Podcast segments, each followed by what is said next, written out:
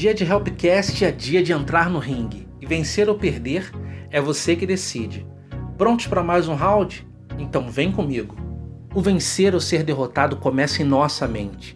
E mesmo que você não concorde, provavelmente contaminado pela situação que vive atualmente, essa é a mais pura verdade.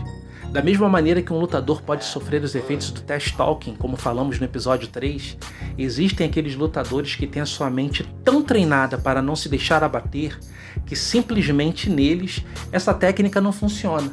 Eles já formaram em suas mentes uma barreira protetora que os impede de acreditar na tal da conversa fiada.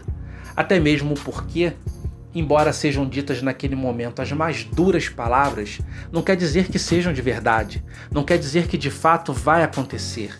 E tendo ciência disso, você pode começar a fortalecer a sua mente, se conscientizar de que você é o dono da sua mente e que nem tudo que passa na sua cabeça merece crédito. Nem tudo que passa na nossa cabeça é de verdade, nem tudo que passa pela nossa cabeça temos que deixar ali. Quando afirmamos que o vencer ou ser derrotado começa na mente, é porque ela coordena as nossas ações. Ela controla tudo o que dizemos, pelo seguinte conceito que eu vou dividir com você agora. E guarde bem, porque é precioso. E nunca se esqueça, pois será uma poderosa ferramenta que passará a estar a seu dispor. Somos exatamente do tamanho que imaginamos ser. E quanto a isso, não há limites. Porque da maneira que eu formular uma crença na minha mente, o meu corpo e a minha vida vão acompanhar, eles vão obedecer. Se eu entro no ringue pensando, eu sou capaz de vencer, não vou desistir, vou lutar até o fim. Esse adversário? Não, ele não vai ficar de pé. Como você acha que o meu corpo vai se comportar? Ele vai partir para cima, perseverando, sendo forte, obedecendo o comando da minha mente, que disse para ele que eu poderia vencer aquela luta.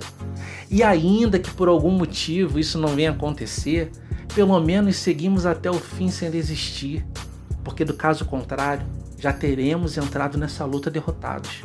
Mas se na minha mente eu começar a pensar: "Ih, será que vou conseguir? Caramba, ele é muito mais forte do que eu. Será que ele treinou mais do que eu?" Então, nós não vamos durar nenhum round, porque um lutador que pensa dessa maneira, infalivelmente vai perder. Eu poderia te citar aqui inúmeros exemplos de combate, exemplos de lutadores que aparentemente eram mais fracos e venceram lutadores mais fortes, famosos, pessoas que eram aparentemente inferiores, mas que se superaram, que conquistaram campeonatos importantes, aqueles campeonatos em que elas nem eram favoritas. Mas enfim, não faltaria exemplos ou comparações para te dar. Nisso tudo, aprendemos uma coisa: o vencer ou ser derrotado está na minha mente, na sua mente, está na nossa mente. Por esse motivo, nós precisamos tomar todo o cuidado possível com o que passa na nossa cabeça, com o que permanece na nossa cabeça.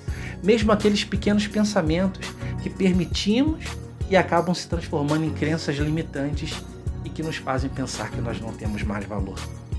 Se prepare, porque o próximo round, o próximo podcast vai falar muito bem com você. Entrou no ringue luta pela sua vida.